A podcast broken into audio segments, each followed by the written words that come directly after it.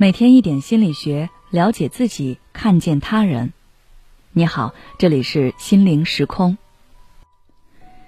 今天想跟大家分享的是，想改善身心状态，先从这一点做起。随着现在生活压力越来越大，很多人为了让自己能够更好的去面对和处理各类事情，开始关注起自己的身心状态。有的人试着去调整自己的作息规律。早睡早起，下了班之后去健身房锻炼，每周运动个两三次。有的人会看一些心理学相关的书籍，学着自己开导自己。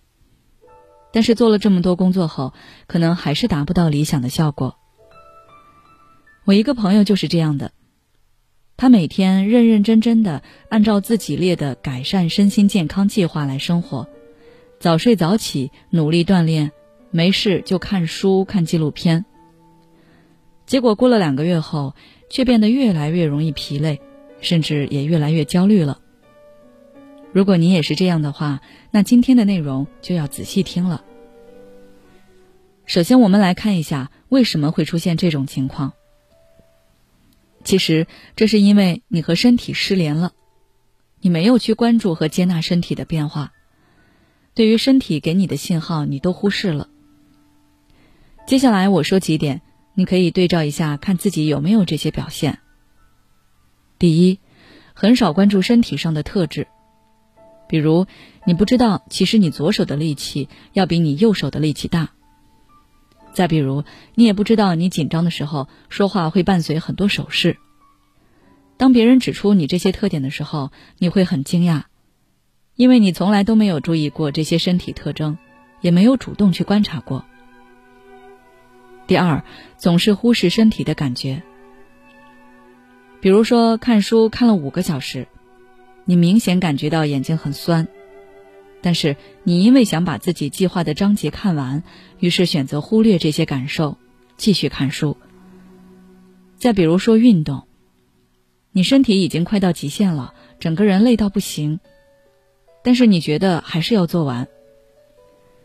对身体状况不满意。这个不满意不仅包括在外形上，也包括一些身体机能。你常常用严苛的态度来审视和评价自己的身体，甚至是用别人的标准来要求自己。当你的身体机能下降，或者身体管理没有达到某些标准，你就会对自己生气。与身体失联的人总是忽视自己的身体感受，习惯用想法去支配身体。而不会去倾听身体的需求，这也就导致了你其实并没有那么了解自己的身体，自然也就不能高效的利用它。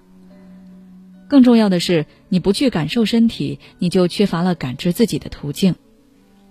这样一来，你所体会到的各种人生经历带给你的喜怒哀乐的体验就会大打折扣，因为那些感觉只停留在了表面，你无法真正的感受到，更不能准确认识到。当你陷入这种状况的时候，即使你很努力认真的想改善自己的身心状况，也很难达到理想的效果。那面对这种情况该怎么办呢？第一，正念练习。在之前有关正念的文章中，我介绍过，正念对加深人与身体的连接是很有帮助的。你可以在日常生活中做一些正念练习，来觉察自己的身体感受。比如说，呼吸时感受气体在鼻腔里的流动；进食时注意感受自己的嗅觉、视觉、触觉、味觉体验等等。用这种方式来熟悉身体，加强与身体的连接。第二，练习瑜伽等运动。练习瑜伽时，你要认真关注你的每一个体式和动作。比如说，当你应该抬起手臂的时候。你要去觉察提起手臂的意图，去感受身体是如何把能量聚集到手臂上，带动手臂往上提的。随着练习的深入，你慢慢就能感知到身体内部的运转，也会越来越熟悉自己的身体。除了瑜伽之外，你也可以选择做一些很有节奏感的运动，比如说搏击操、舞蹈等等。像这种有节奏的跳动。可以增加你对身体的敏感度，加深与身体连结的感觉。最后一点就是要注意身体给我们释放的信号，跟着身体的感觉走。比如说，当你感觉到体力已经到了极限的时候，就应该停下你在进行的动作。感觉到饿了就吃一些东西垫垫，不要为了保持身材想着再坚持坚持。总之，对自己的身体好一些，不要忽视他的需求。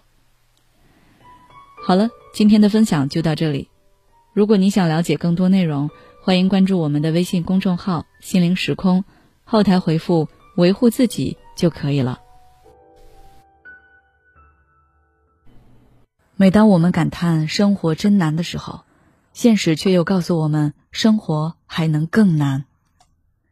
工作、事业、爱人、孩子、父母亲朋，这一切的一切，就像一张大网一样，把你层层束缚其中。你经历了疲惫、辛苦。无奈，还有悲痛。如果你只是一个人默默承受，那你迟早会崩溃。心灵时空组建了专业的心理救援队，每位咨询师都拥有超过二十年以上的咨询经验。只要你需要，我们就在。微信关注“心灵时空”，后台回复“咨询”就可以体验十五分钟心理清诊了。